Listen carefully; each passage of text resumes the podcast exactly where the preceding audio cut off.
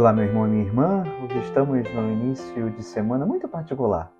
Seja bem-vindo ao nosso programa semanal Tesauros Abiscônditos, com o qual queremos meditar todas as semanas o Evangelho que a liturgia nos propõe para a celebração dominical. O Evangelho deste domingo subimos o Monte da Transfiguração com o Senhor e seus discípulos, lendo um trecho do livro de São Mateus, capítulo 17, versículos de 1 a 9. Naquele tempo, Jesus tomou consigo Pedro, Tiago e João, seu irmão, e os levou a um lugar à parte, sobre uma alta montanha, e foi transfigurado diante deles. O seu rosto brilhou como o sol, e as suas roupas ficaram brancas como a luz. Nisto apareceram-lhes Moisés e Elias, conversando com Jesus. Então Pedro tomou a palavra e disse: Senhor, é bom ficarmos aqui. Se queres, vou fazer aqui três tendas uma para ti, outra para Moisés e outra para Elias. Pedro ainda estava falando quando uma nuvem luminosa os cobriu com sua sombra, e da nuvem uma voz dizia: Este é o meu filho amado, no qual eu pus todo o meu agrado. Escutai-o. Quando ouviram isso, os discípulos ficaram muito assustados e caíram com o rosto em terra.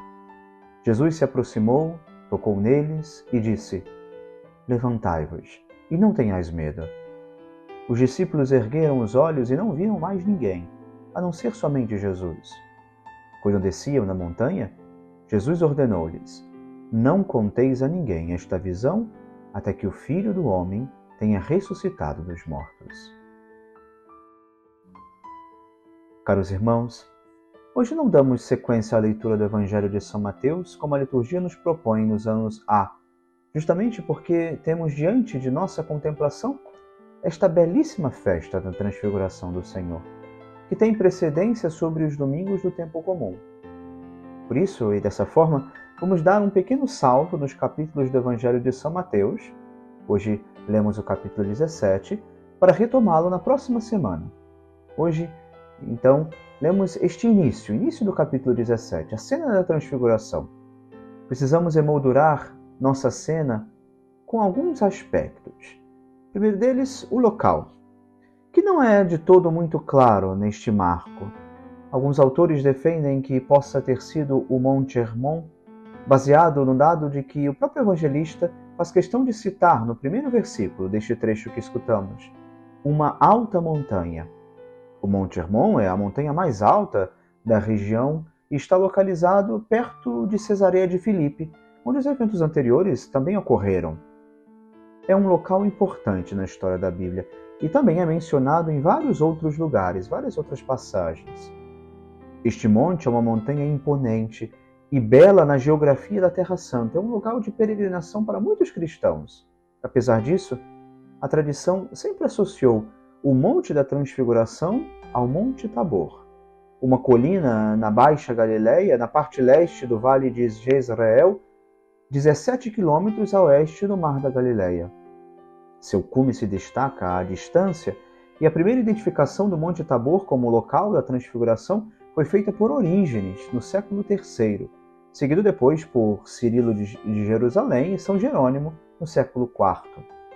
A Igreja da Transfiguração, esta basílica, está localizada no topo deste monte e há indícios de que construções estivessem lá já entre os séculos quarto e quinto. No que também nos dá como marco temporal, ele nos coloca esse marco diante de uma realidade que não aparece expressa no texto litúrgico, mas que São Mateus evidencia no seu relato. Et post dies sex assumt Jesus Petrum, et Jacobum, et Ioannem. Jesus toma consigo três de seus discípulos, e vai a um local à parte, seis dias depois. Mas depois de quê? Poderíamos nos perguntar.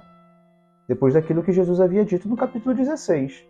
Se alguém quiser vir comigo, renuncie a si, a si mesmo, tome sua cruz e siga-me. Efetivamente, nesta última ocasião, o Senhor advertia os discípulos sobre a cruz que lhe aguardava e como também essa mesma perseguição haveria depois do risco de escandalizá-los, alcançar os que desejassem seguir seus passos. Por fim, também os personagens temos muito claros. Último aspecto desta moldura. De um lado, os apóstolos que subiram o monte com Jesus, e de outro, o próprio Senhor, com Moisés e Elias. E em meio a toda essa espetacular e surpreendente cena, uma voz que vem do céu: E que este filhos meus dilectos, este é o meu filho amado, no qual eu pus todo o meu agrado. Escutai-o. Não deixa de surpreender o fato de que Jesus chama a acompanhá-lo nesta ocasião os mesmos que depois ele haveria de associar a si no Horto das Oliveiras. Isso se explica de um modo muito claro na própria contextualização da cena que fizemos anteriormente. A glória que Deus nos quer fazer participantes está profundamente unida à nossa disposição de seguir o Senhor, tomar sobre nós a cruz de cada dia e seguir seus passos. Todavia, esta mesma cena nos recorda que aquilo que Deus nos tem reservado junto a si supera enormemente, sem medidas, qualquer dor ou pena que precisamos provar ainda nesta vida.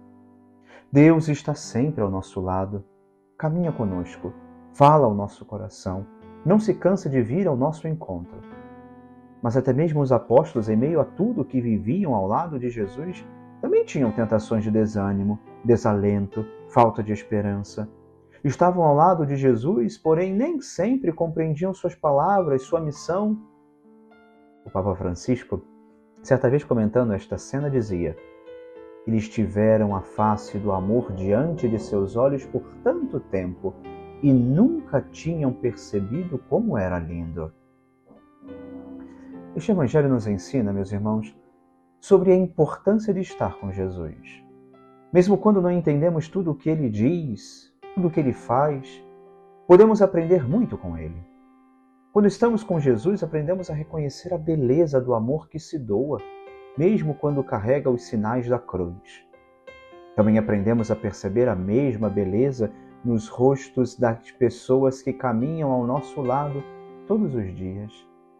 Quantos rostos luminosos, sorrisos, rugas, lágrimas, cicatrizes que falam de amor ao nosso redor. Aprendamos a reconhecê-los e a encher nossos corações com esse amor.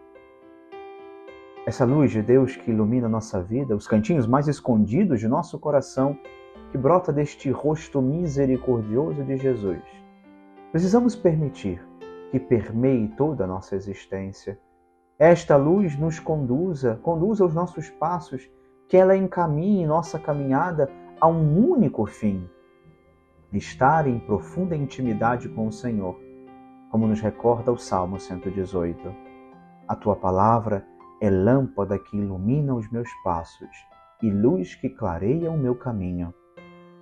Que esta festa tão luminosa nos permita redescobrir o olhar amoroso de Jesus, que reluz a beleza de Deus, que é capaz de transformar todas as nossas realidades mais ocultas com seu amor.